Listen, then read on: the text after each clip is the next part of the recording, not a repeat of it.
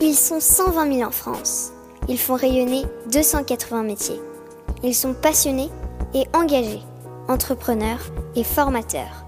Ils aiment la tradition et soutiennent l'innovation. Ils valorisent nos territoires et défendent le fait à la main. Ils sont artisans d'art et ont des métiers d'avenir. Cet épisode est soutenu par l'association Villes et Métiers d'Art. Ce réseau regroupe environ 600 communes qui s'engagent entre autres à favoriser l'installation de professionnels des métiers d'art dans la ville, organiser des actions de communication et de sensibilisation, développer le tourisme culturel et accompagner les actions de formation. Bonjour à toutes et à tous, vous qui êtes passionnés d'artisanat d'art. Je suis Odoguet et vous écoutez le podcast Voix de Artisans d'avenir. Avec Philippe Azet, nous avons créé Artisans d'avenir pour que l'artisanat d'art fasse de nouveau partie de notre quotidien. Nous accompagnons les artisans d'art et futurs artisans dans la construction de leurs projets, de l'orientation au développement de leur entreprise. C'est pourquoi nous invitons des artisans d'art à nous faire découvrir leurs réussites, leurs erreurs, leurs astuces de tous les jours et leurs défis de toute une vie. Un dialogue en toute transparence pour que l'aventure entrepreneuriale des uns puisse éclairer et inspirer celle des autres. Pour vous inscrire à nos événements ou pour suivre notre actualité, nos entretiens, nos témoignages écrits, nos ateliers de mentorat, abonnez-vous à nos pages Artisans d'avenir sur Instagram, Facebook et LinkedIn.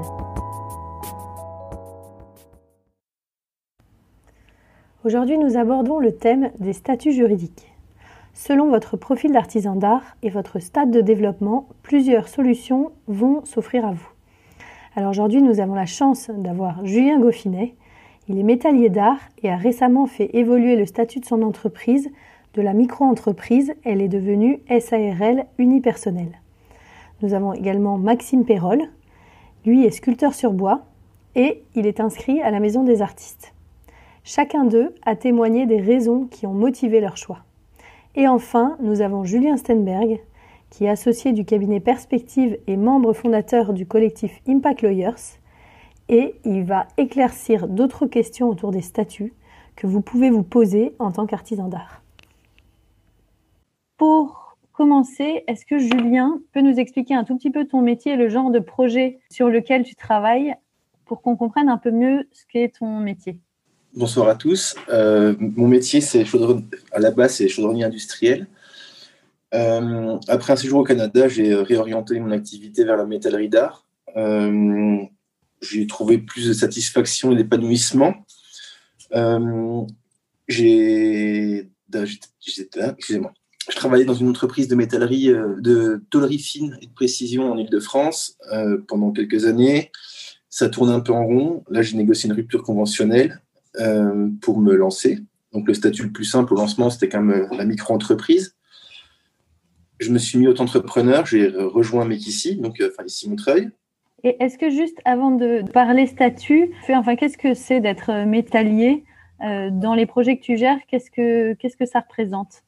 Euh, Ça représente les métalliers en général, c'est tout ce qui est garde-corps, grille, portail, escalier, verrière, façade, enfin tout ce qui a à voir avec du structurant ou de l'habillage métallique, par exemple. Donc ça peut être des pieds de table, ça peut être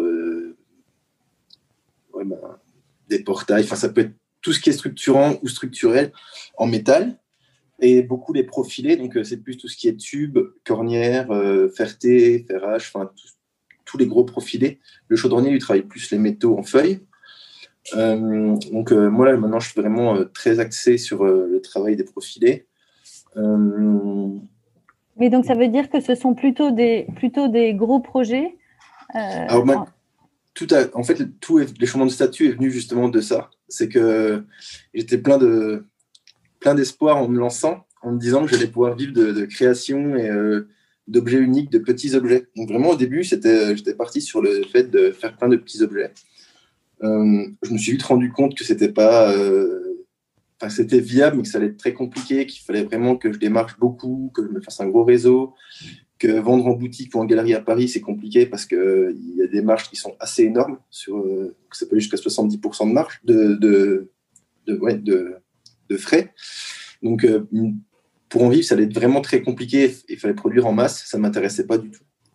Donc, j'ai eu la chance à ici Montreuil de rencontrer d'autres artisans qui, eux, n'avaient pas forcément de métallier sous la main. Quand je suis arrivé à Montreuil, j'étais chanceux, j'étais le seul, qui, qui m'ont fait rentrer dans des, dans des projets très spécifiques et de pièces assez uniques. Donc, assez rapidement, je me suis rendu compte que c'est là-dedans qu'il fallait que, que je m'oriente. En plus, ça se rapprochait vachement de ce que je faisais quand j'étais au Canada, des pièces un peu exceptionnelles ou uniques.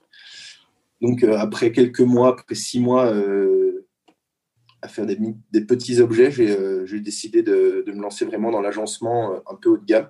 Donc aujourd'hui, ton activité part plus sur du, du chantier haut de gamme et... Pas forcément haut de gamme, mais euh, si c'est du particulier, c'est souvent du haut de gamme. Et sinon, avant tout ça, c'était beaucoup. Je travaille avec une entreprise de menuiserie qui fait beaucoup d'agencement de bars et de restaurants. donc c'était le gros de mon activité, c'était particulier, milieu et haut de gamme et après euh, agencement de, boutiques, restaurants et bars. Ok. Autant vous dire que depuis neuf mois, euh, je fais beaucoup de particuliers, mais pas trop de bars, pas trop de restaurants. Et alors, donc, ce que, ce que tu m'avais expliqué, c'était que euh, tu as, tu, tu, pendant quatre ans, tu as eu ta micro-entreprise et depuis très récemment, tu as choisi de passer en SARL-U. Oui. Donc, est-ce que tu peux nous expliquer tes motivations voilà, qui t'ont fait changer, de modifier tes statuts et quels sont euh, les, avantages de la SARLU et peut-être juste repréciser ce que c'est une SARLU D'accord. Alors, ben, 4 ans de micro-entreprise. Au début, je ne savais pas du tout combien de temps ça allait durer, mais c'était le statut le plus simple à mettre en place et euh, aussi, euh, si je me rendais compte que ce n'était pas quelque chose qui m'allait ou que ça ne fonctionnait pas, c'était très simple à arrêter aussi. Donc 4 ans, c'est le temps qu'il m'a fallu pour me décider, franchir le cap. Passer voilà. Il y avait un cap à passer. J'ai euh, pesé le pour, le contre. Euh, je voulais aussi avoir une certitude d'avoir une stabilité de client, de client, un bassin client assez important qui me permettait de, dire ok, on change de statut et euh, enfin je change de statut et on, je grossis. Et voilà. Donc ça c'était un peu ma réflexion. Et le gros élément déclencheur, c'est euh, quand je me suis rendu compte que tout seul, c'était compliqué, que je faisais des semaines pas possibles, que j'étais jamais chez moi, je me suis dit, il faut que je prenne quelqu'un avec moi et j'ai toujours eu envie d'avoir un apprenti. Donc, euh, l'été dernier, j'ai rencontré, euh, enfin, j'ai un jeune qui, qui m'a demandé, enfin, on a eu une discussion et on en a débouché sur le fait qu'on allait devenir, qu'il allait devenir mon apprenti. Sauf que ben, un apprenti en auto, euh, c'est compliqué parce que son salaire et tout rentre dans le chiffre d'affaires, tout rentre dans les chiffres. Donc, ça faisait aussi bon, enfin, c'était trop complexe à mettre en place. Et depuis tout ça, ça fait déjà aussi pas mal de temps que je cherchais un nouveau statut que je voulais changer. Donc j'ai longuement hésité avec une SASU ou la, le URL, à l'époque ça s'appelait URL. Euh, l'avantage de travailler ici Montreuil, c'est qu'on est nombreux, qu'il y a tous les statuts possibles. Donc ça va de l'EI en passant par la SAS, la SASU, le URL, la SARL. Enfin, il y avait absolument tous les statuts. Donc euh, j'ai enquêté. avec beaucoup de résidents d'ici Montreuil euh, sur les statuts. De là, j'ai pris rendez-vous avec un comptable qui, lui, m'a conseillé, de, par mon, métier, mes projets et mon chiffre d'affaires aussi, euh, de, de me mettre en SARL-U. et U, donc SARL, Société. Société Responsabilité Unipersonnelle. D'accord, unipersonnelle parce que tu es seul. Voilà, mais je ne suis pas salarié de mon entreprise. Je suis gérant de l'entreprise, mais non salarié. D'accord. Donc, je suis toujours, euh, je cotise toujours à l'URSSAF. Enfin, euh, qu'est-ce qu'on a? C'est oui, euh, ça a changé de nom. Mais, la sécurité sociale des indépendants. Le, le RSI. Voilà. La sécurité sociale des indépendants. Voilà, c'est ça. donc, en gros, je pas vraiment. Enfin, je suis resté plus j'ai pas changé vraiment par rapport à la micro-entreprise. Je déclare toujours, enfin, mes revenus sont toujours déclarés là, ma rémunération. Mais, euh, mais je suis pas salarié de ma boîte. D'accord. J'ai pas de fiche de paye, j'ai pas, si jamais ma boîte fait faillite ou si jamais j'arrête, je toucherai pas le chômage. Il y a... Mais par contre, c'est pour ma rémunération, j'ai beaucoup moins, euh, je suis beaucoup moins chargé. D'accord. C'est pour ça que tu as fait ce choix-là. Euh, moi, je, je crois plus trop au système de retraite français. Donc, euh, je préférais, dès le départ, je sais, je sais que je cotise moins au système de retraite, mais de mon côté, j'ai pris mes dispositions pour, euh, une assurance retraite de mon côté. Donc, ça me, ça me coûte de l'argent. mais je préfère me faire mon capital retraite enfin, de mon côté que voilà. Je me dis, j'ai 33 ans, il me reste encore au moins la même chose à travailler. 34 d'ailleurs, il me reste la même chose à travailler à peu près. quand je vois comment ça se passe maintenant, je me dis qu'en 30 ans, il va encore avoir beaucoup de changements. Donc, je, préfère, je préfère capitaliser de mon côté. Ça, c'est un choix personnel. Après, ça se discute. Il y en a qui ne sont pas d'accord avec ça. Mais moi, c'est ça qui m'a fait le plus pencher sur euh, le côté euh, SARLU que SASU, par exemple. Ok. C'est-à-dire ne pas être salarié, mais pouvoir, pouvoir cotiser aussi. Tu parlais aussi de crédibilité. Ben, de le fait de changer de statut, qu'est-ce que tu entends par crédibilité? J'ai la chance d'avoir des projets de plus en plus importants. Donc, euh, quand on commence à parler de chiffres, de chiffres un peu plus élevés, se présentant en tant qu'auto-entrepreneur, enfin, micro-entreprise, euh, ça peut refroidir certains clients parce qu'ils se disent bon, euh, c'est un auto-entrepreneur. Auto-entrepreneur, souvent, c'est assimilé aux jeunes qui débutent, qui, qui en reconversion, ou, alors que bon, ben, c'est plus mon cas, même si c'est encore jeune, fin, ça fera 5 ans, c'était au printemps, mais fallait, je voulais, je voulais quand je me présente ou quand j'envoie des devis ou des, je des nouveaux clients, ben, j'ai un enfin, c'est une, une, société, c'est une entreprise, c'est plus, euh, c'est plus l'auto-entrepreneur qui débute. Et mhm. puis aussi un problème de plafond, c'est que les projets que j'ai aujourd'hui, cette année, les premiers projets, par exemple, euh, les trois premiers projets auraient fait mon plafond de micro-entreprise. Donc, euh, c'était plus forcément quelque chose de, de, viable de rester en micro. Même si c'est confortable, on va pas se mentir. Si un mois sans rien, bah, c'est pas très grave, on paye pas de charge. Donc, euh, si, on, si, on, a été un minimum euh, économe avant, on a de quoi, on n'a pas de charge fixe. Donc, c'est confort. La, la, la SARLU, bah, il y a des charges fixes maintenant, quand même. Euh, le comptable, puis plein de choses à payer. Tout ça, c'est, je pense qu'il y a des personnes plus calées que moi là-dedans, mais c'était vraiment ça, c'était pour être crédible et d'arriver, dire je peux prendre c'est fictif, mais un projet à 150 000 euros, euh, je peux le prendre. Euh, j'ai des statuts qui font que. Que je, peux y répondre. Je peux y répondre, en tout cas. Et, et, et, aussi, euh, ce que tu, ce que tu m'avais expliqué, effectivement, le fait de passer en société, tu peux aussi récupérer ta TVA. Sur l'investissement machine, par exemple. Voilà, donc ça, ça devient intéressant. Mais si on, réfléchit en chiffres, donc par exemple, quand tu étais en auto-entreprise et que tu avais une charge de 100 tu avais une charge de 100, tandis que là, tu peux, tes 100 hors taxe, 20 de TVA. Donc là, tu peux récupérer 120 alors que euh, ce que tu ne pouvais pas faire quand tu étais en micro-entreprise. Exact. Et côté chiffre d'affaires, est-ce que ça change quelque chose sur, un chiffre, sur une facture, par exemple, que tu fais de 100 Quelle est la différence entre la facture que tu fais sur le même projet, entre ce que tu faisais en tant qu'en micro-entreprise par rapport à ce que tu fais aujourd'hui avec ah, ta société? C'est complètement différent. Sur l'entreprise, si je gagnais 100, ben, je savais que dans les, enfin, si quand je, recevais 100 euros, en fonction de si c'était de la prestation de service ou de la vente de produits, ben, il y avait 1%, il y avait, pas dire de bêtises, c'était 24% en prestation de service et 17 ou 18% en vente de produits. Là, on est au-dessus. Je pense que sur, ben, sur, 100, sur 100, il y a 50 euros de charge à peu près. La moitié, la moitié, la moitié, en, la moitié pour euh, la boîte et peut-être pas 50%, mais 40% entre ben, la TV. sur les 100, il y a la TVA. On parle en, si on parle en hors taxe ou en, TTC bah, Si on parle hors taxe, parce que est-ce que les 100 que, que tu facturais tel quel quand tu étais en micro-entreprise, euh, aujourd'hui, euh, tu factures 100 plus 20 de TVA À peu près, oui. D'accord, donc tu, tu, tu, factures un peu plus que tu ne facturais avant quand tu étais micro-entreprise? Un peu plus, oui. Mon, en gros, c'est ce que j'ai fait. Je n'ai pas changé de taux horaire, mais mon taux horaire est passé en hors taxe. D'accord. À la place du TTC. Enfin, à, la place du charge de TVA non applicable. Ouais, ok, ok. Sauf que ben, pour moi, ce qui change, c'est que tout ce que j'ai acheté, c'est le hors taxe qui compte. Alors que quand on est en micro, on paye l'achat matière, par exemple. Ça, c'est un truc, c'est aussi un, gros point. C'est que j'ai des achats matières qui sont assez importants. Et que ben, en micro, on paye les choses TTC. Même si après, en la revente, nous, on n'applique pas la TVA. Donc, il y a aussi ça, c'est qu'on paye, on paye entre guillemets tout 20% supplémentaire de plus. Vu que nous, on, achète les pièces TTC, le matériel TTC, et que on peut pas les la, la TVA n'est pas déductible en micro. Donc, euh, Ok. Ok, bah écoute, euh, c'est clair. Merci beaucoup, merci beaucoup Julien.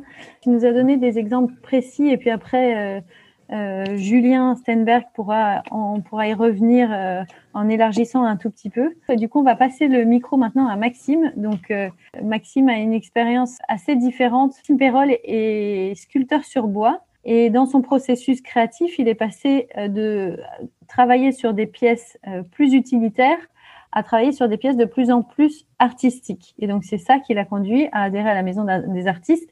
Maintenant, je pense que tu, tu as d'autres euh, tu as d'autres motivations. En tout cas, tu peux peut-être nous en dire un peu plus sur le choix sur ce choix que tu as fait et, euh, ce que ça t'apporte aujourd'hui. Oui, bah oui, oui, avec plaisir. Bonjour à tous et à toutes.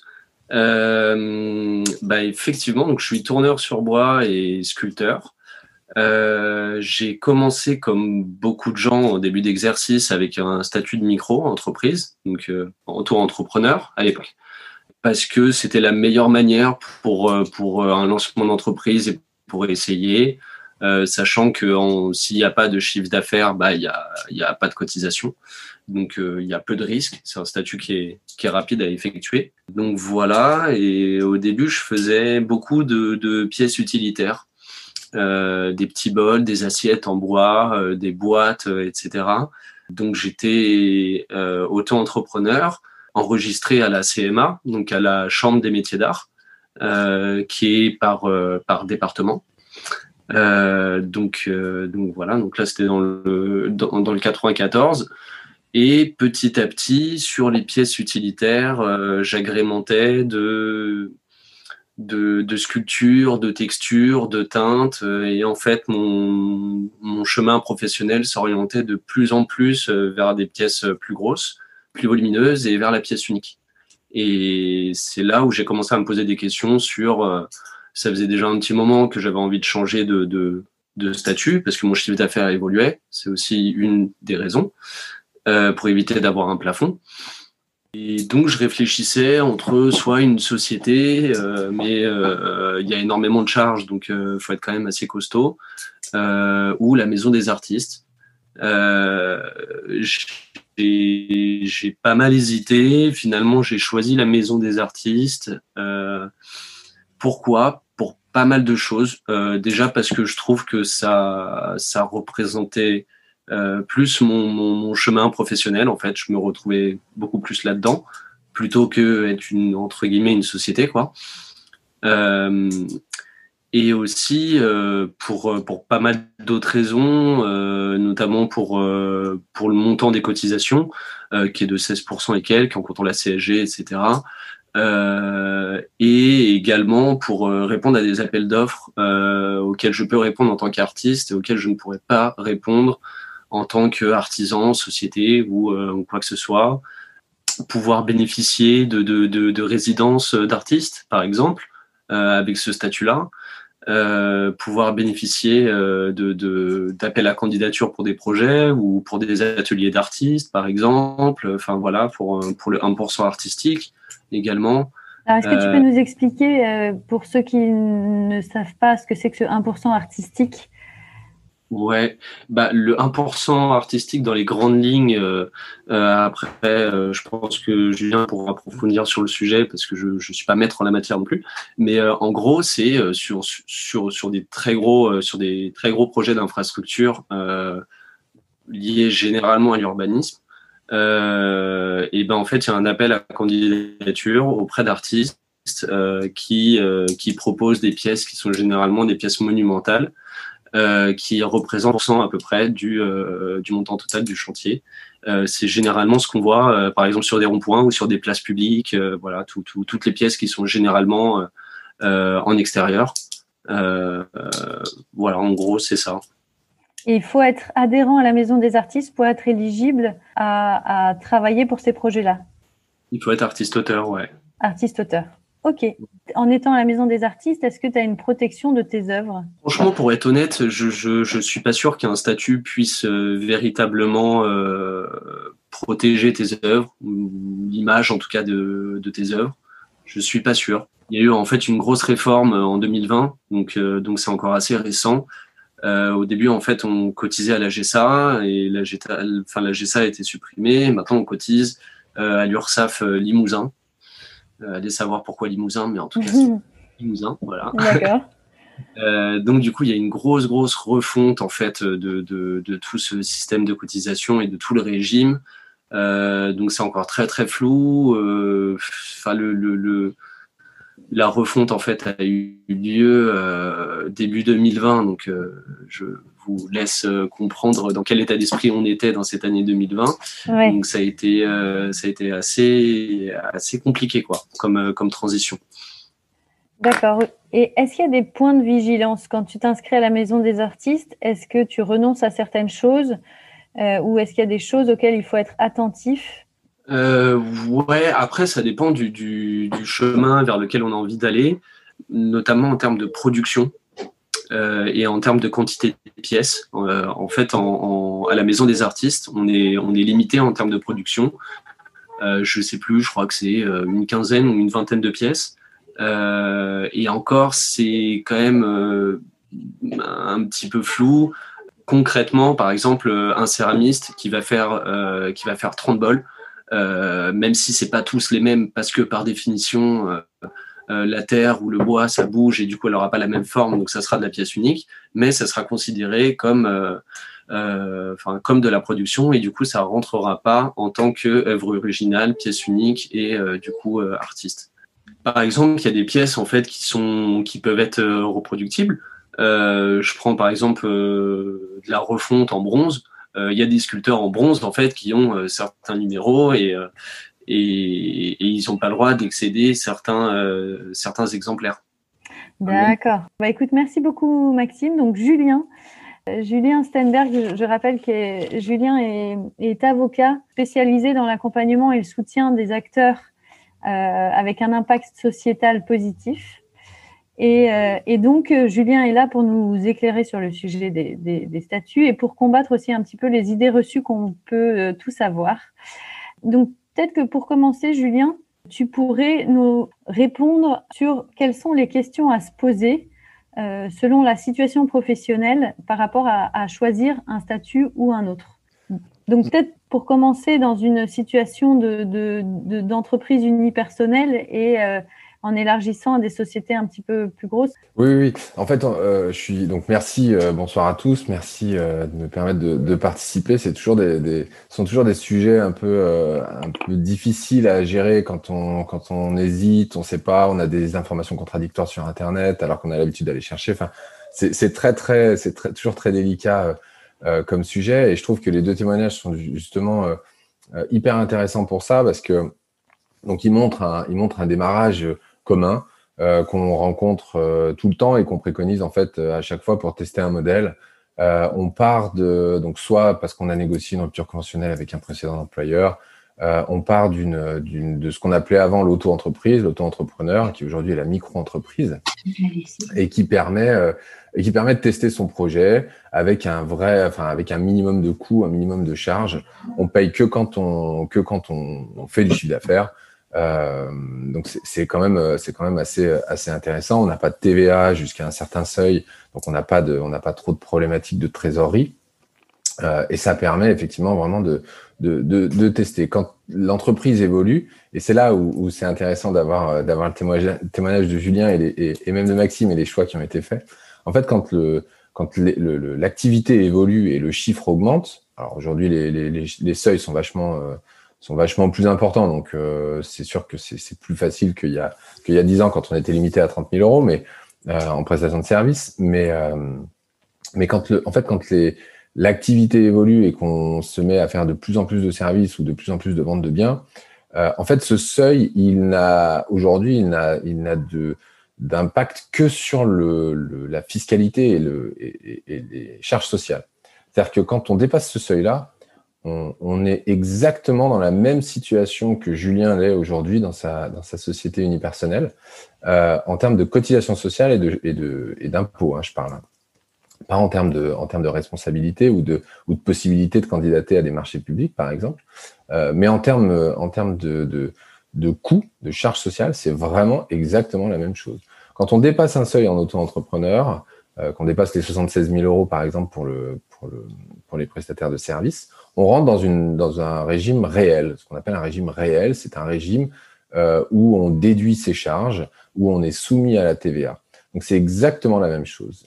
La, différence par rapport à une société, c'est que la société, c'est une personne juridique, c'est une personne morale séparée qui, euh, qui, euh, excusez-moi, ça crie un peu à côté. J'ai mes enfants qui sont mhm. turbulents.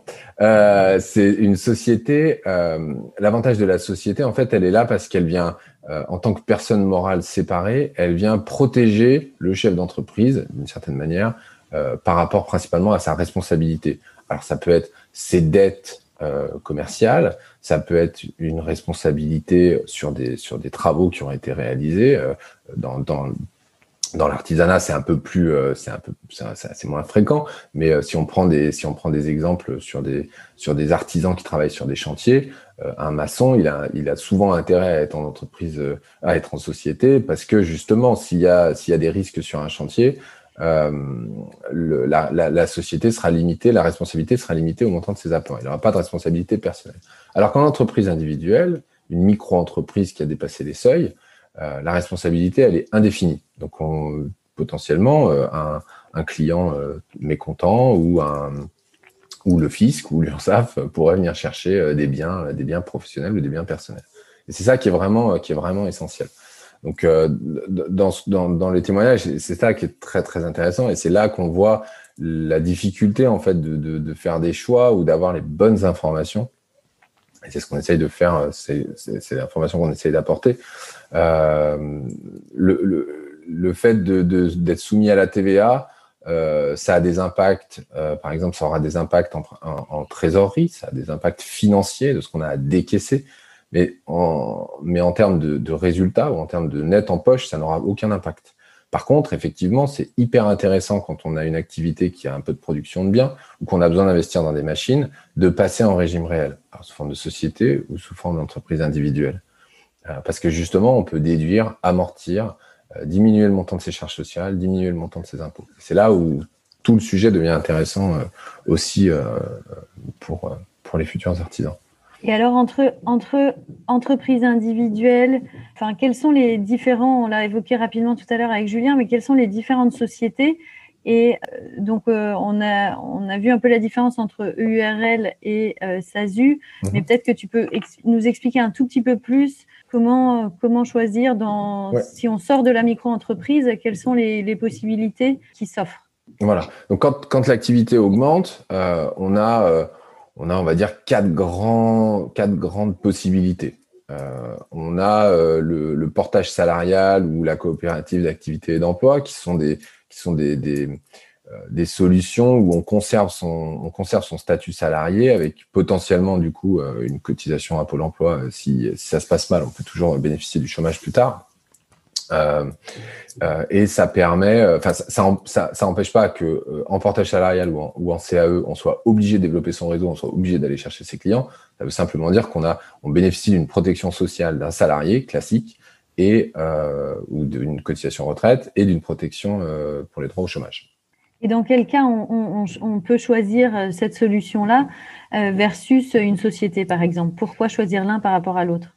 Alors, il y a, les, cas qu'on rencontre, c'est principalement quand on a euh, un gros client. C'est-à-dire qu'on a un client majoritaire qui n'a pas forcément envie de, supporter le salaire euh, et, euh, et qui, avec qui on n'a pas trop de problématiques de contrat, parce que que ce soit en portage ou en CAE, il faut quand même aller chercher des clients. donc ça, c'est un avantage. ça ça évite d'avoir toute la lourdeur administrative d'une société. Euh, quand je dis lourdeur, ça peut être simple, hein, mais, euh, mais souvent c'est vu comme une lourdeur et, je peux comprendre les phobies administratives de, beaucoup de gens par rapport à ça et encore plus euh, aujourd'hui. Mais voilà, ça, permet justement, si on a un ou deux gros clients qui nous font tout le chiffre de l'année, de pas s'embêter avec la paperasse, d'être sous forme salariée. On perd de l'argent parce que clairement on est soumis aux cotisations sociales, salariales et patronales. Euh, euh, et, du coup, on a nécessairement moins d'argent que si on était sur, une, sur un régime d'entreprise individuelle ou de, de, de travailleurs indépendants euh, classiques ou de, de, de, URL.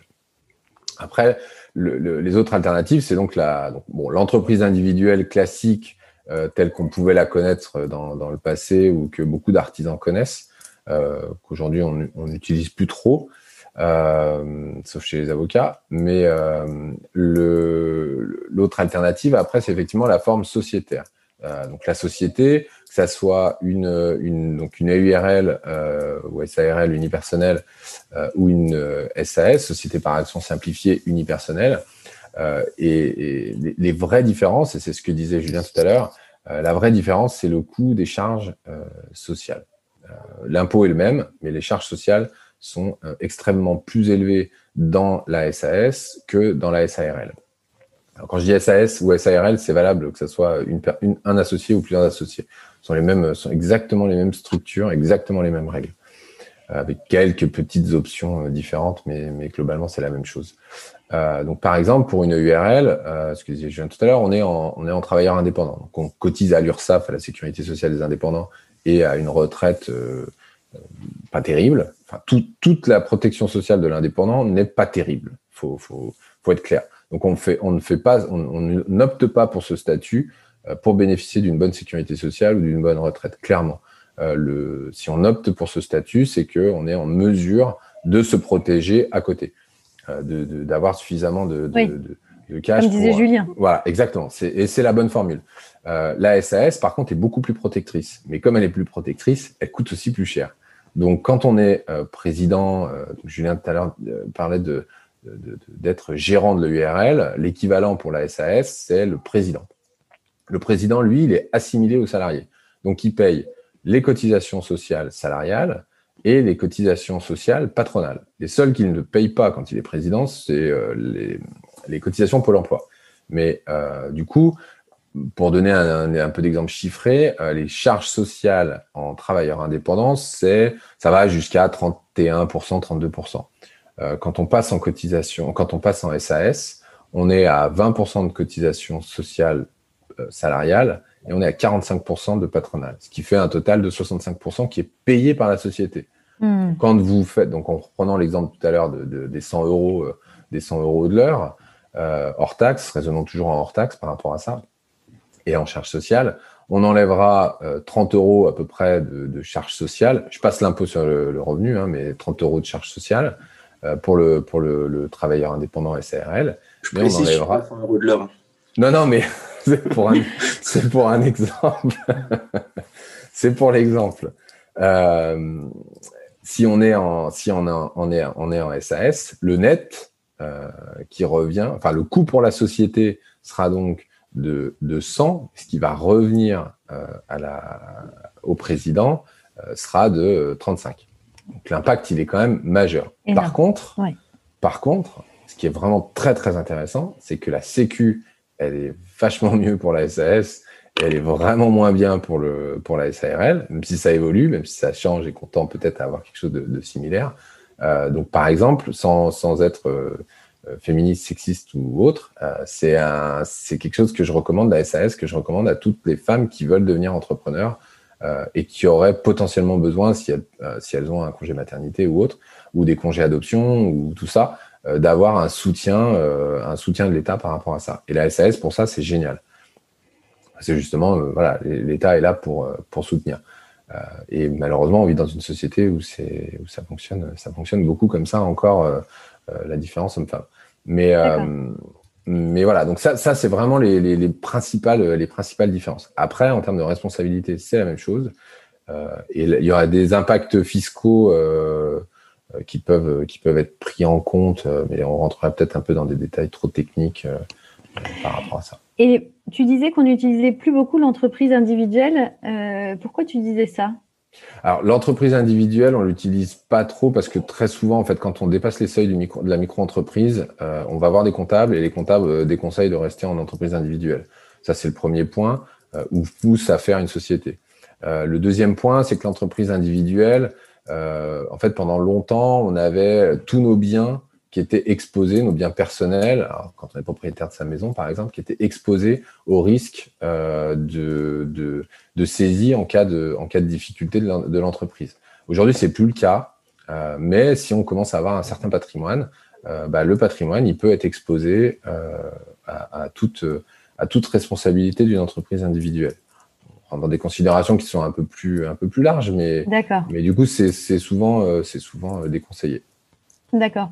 Et pour. Euh, Sous réserve des auteurs, qu'on reviendra après. Des artistes auteurs. Sous réserve des artistes auteurs dont on reviendra après, parce que le sujet est un petit peu différent. Ah bah parlons-en, parlons-en.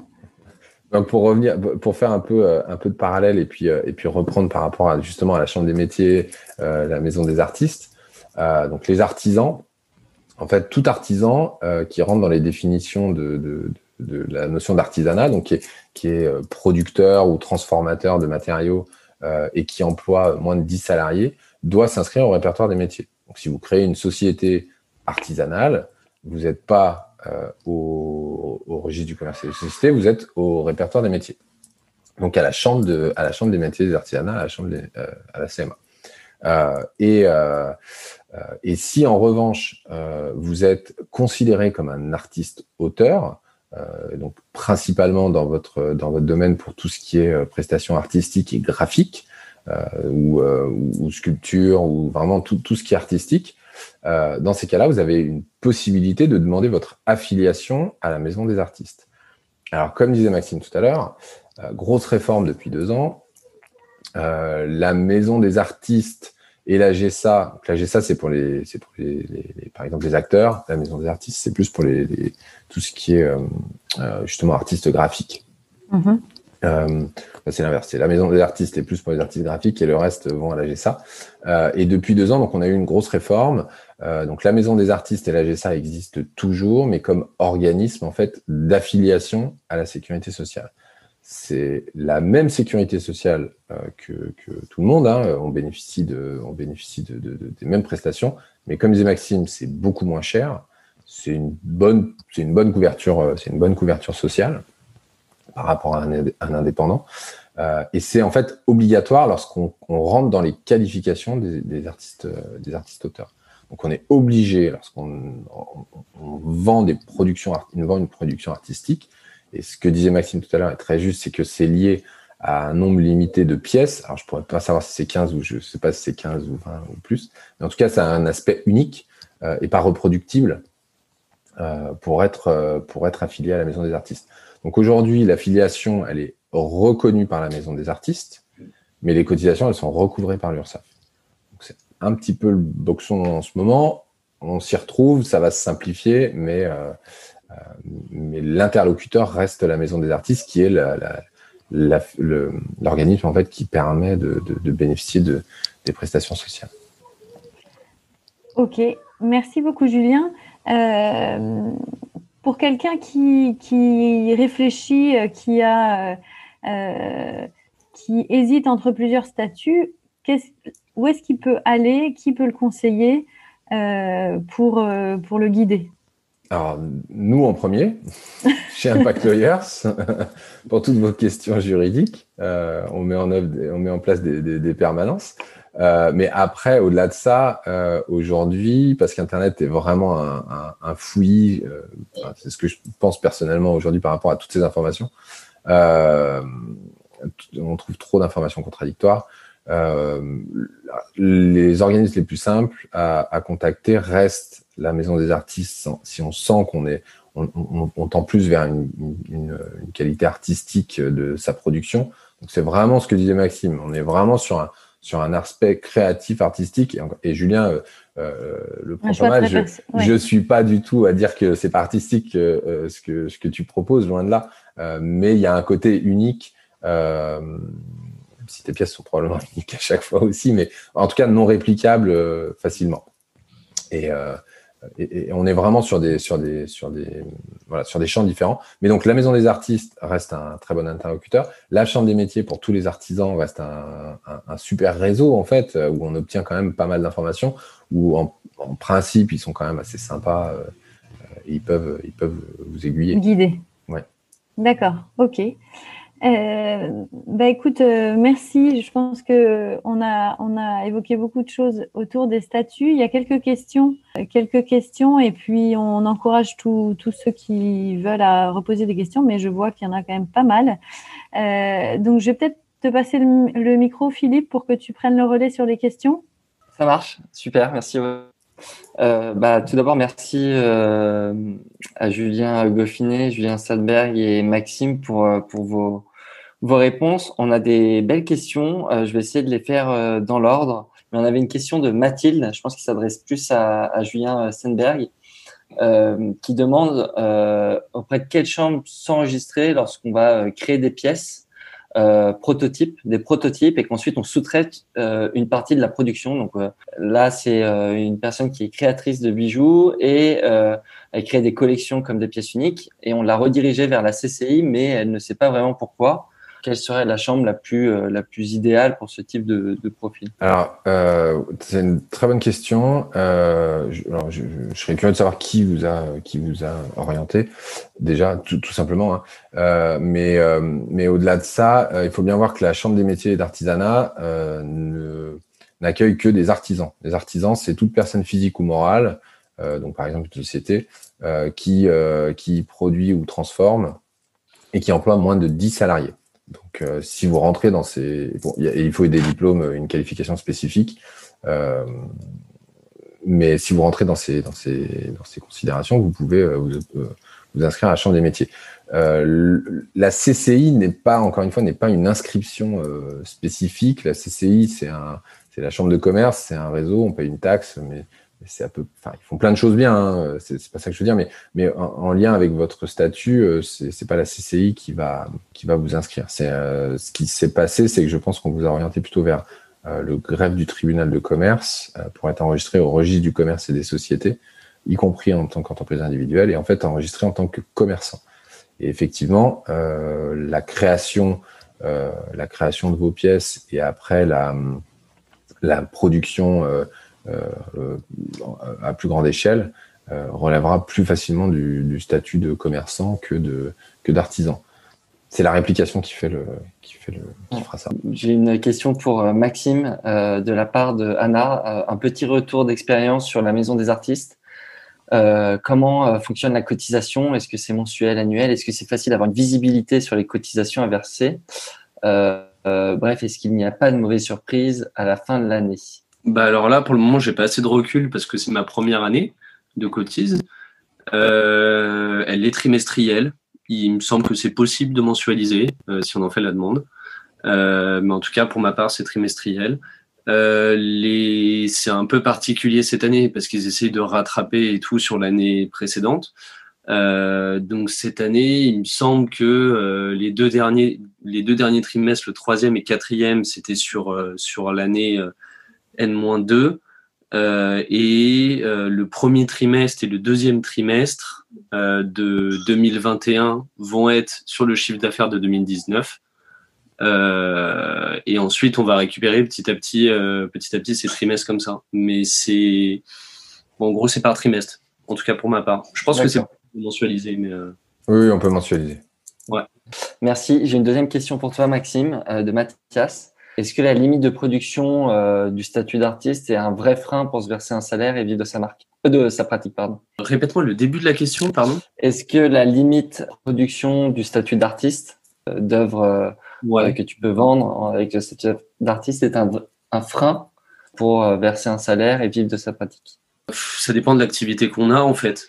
ouais, franchement, ça dépend vraiment de l'activité qu'on a tout à l'heure, on faisait la distinction un petit peu entre, entre commerçants et artisans. Bah, c'est un peu cette euh, fonction-là, quoi. Euh, si, si on fait du entre guillemets du commerce de détail ou si on fait même de la petite pièce, mais forcément en série, bah on, forcément ouais, ça va être un frein, quoi.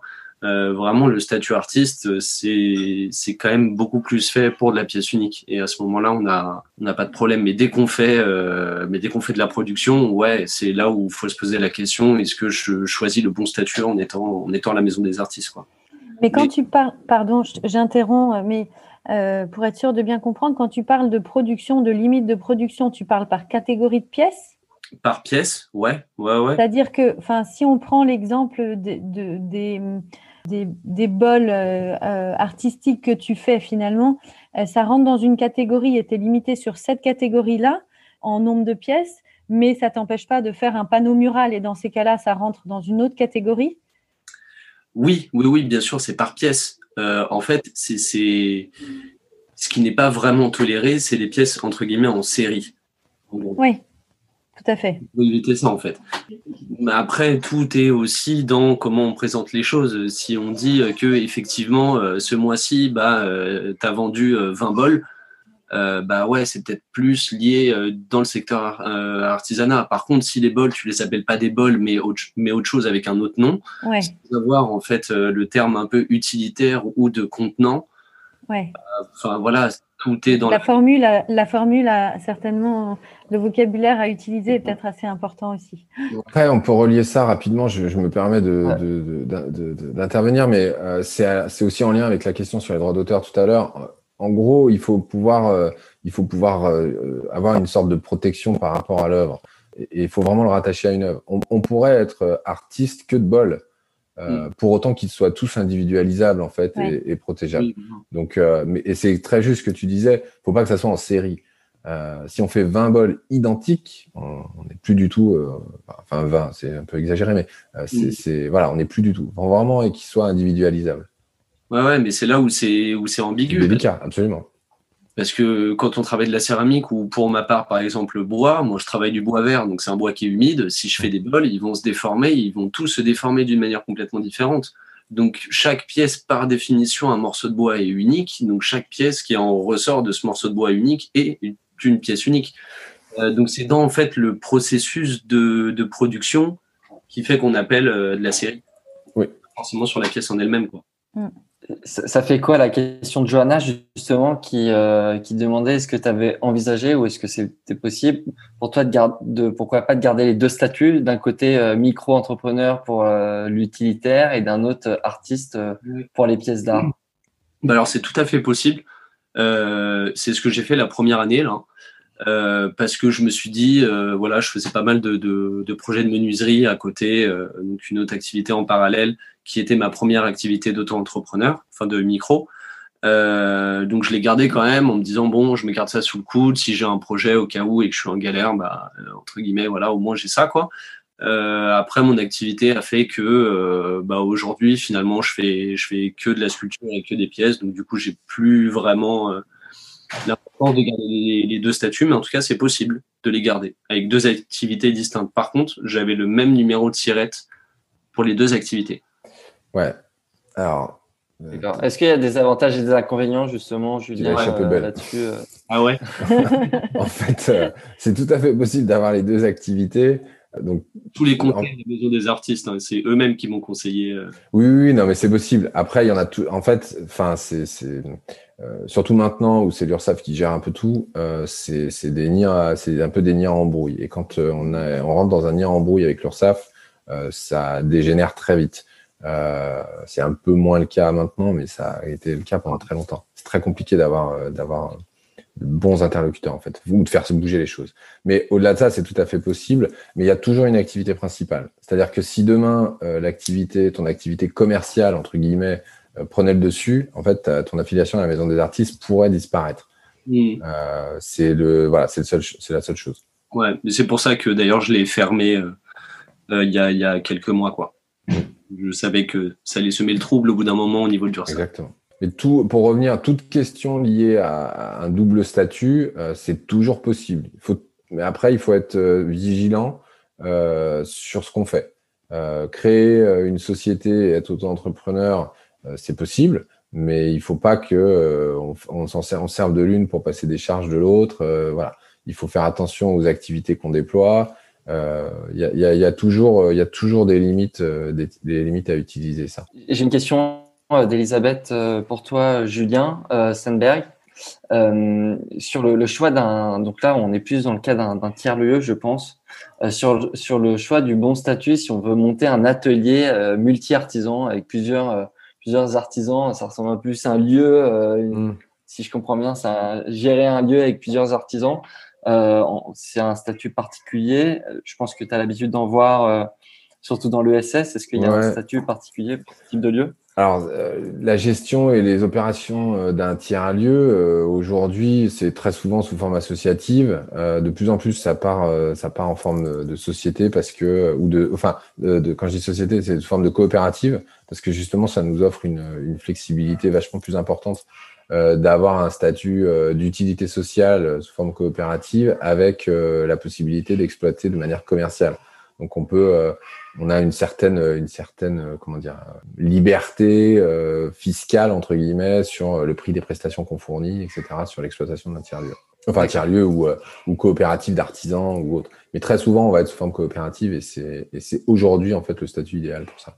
Euh, C'était une question d'Elisabeth également sur euh, peut-être en comparant le, le budget, euh, enfin alors peut-être en parlant de budget euh, comparatif entre le coût annuel d'une SASU et le coût annuel d'une d'une SARLU en dehors des coûts de création. Quelle est le comparaison en termes de budget sur les deux statuts? Alors Julien pourra nous donner aussi son avis, mais moi, enfin euh, pour moi c'est euh, c'est la même chose. Euh, ça coûte ça coûte exactement pareil. Une compta ça tourne entre, enfin si on n'a pas beaucoup de lignes, 1500 euros et 3000 euros. Pas trop de juridique parce que le comptable ils font des bonnes prestations, mais enfin nous je sais qu'on fait on fait ça beaucoup les approbations de compte pour pas cher quand c'est très simple. voilà, il n'y a pas de pas vraiment de taxes fixes non plus. Il faut compter, euh, faut compter ouais, 3-4 000 euros par an. Mais Julien, peut Merci pour euh, cette réponse euh, super précise. Peut-être Julien, si tu es effectivement. Euh, ben, moi, c'est ça, à peu près. Je suis à 3 000. Euh, mes frais de comptable, c'est 3 000 euros par an, à peu près. Après, le reste, euh, le reste varie en fonction du chiffre d'affaires. Donc, oui. je ne peux pas encore l'estimer. Super, bah merci pour cette, cette réponse très précise. J'avais une dernière question pour Julien Stenberg, euh, tu disais qu'il était déconseillé d'être en, en EI, en entreprise individuelle, en général, pour les sauf pour les artistes-auteurs. Pourquoi? Bah, Principalement, c'est ce que je disais tout à l'heure, c'est par rapport à une question de responsabilité. Euh, un artisan, un artiste-auteur comme Maxime, euh, il, a, moins de chances qu'on vienne, qu'on vienne lui chercher une responsabilité s'il y a eu un dommage avec une de ses œuvres. Il, réalise une œuvre. Un artisan, même d'art, si on prend, euh, si on prend, si, Maxime, tu, tu faisais, euh, euh, tu faisais de la, tu travaillais de la structure, de la structure en bois et du coup Julien en métal, on peut avoir, on peut avoir des, des, des, accidents, que ça soit même sur les sur les chantiers ou ou après par la suite par les utilisateurs. Et c'est principalement pour ça. Des décennale, super. Après, ouais, non, mais, bien sûr, il y a des assurances. Mais, la mais, c'est plus simple de l'avoir quand en société qu'en qu'en micro. Ah oui, oui, bien sûr. Oui, oui. Après, en termes d'assurance, après, mais c'est un autre, enfin, c'est un autre sujet et c'est très juste ce que tu dis. Euh, après, il y a une assurance pour couvrir la responsabilité. Euh, il n'y a pas de, il y a pas de souci. Mais quoi qu'il arrive, un artiste, euh, il n'aura pas besoin d'une décennale. Super. Vous remerciez Julien Stenberg, Julien Goffinet et, et Maxime Perrol.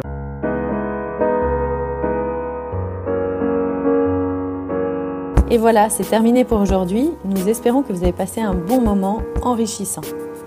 Si vous voulez nous aider à faire découvrir le podcast et si vous pensez qu'il est nécessaire de faire connaître les parcours des artisans d'art et de leurs entreprises, parlez de nous autour de vous. Et s'il vous reste maintenant encore 30 petites secondes, notez ce podcast avec 5 étoiles sur la plateforme d'écoute que vous utilisez. Merci et à bientôt pour un nouvel épisode.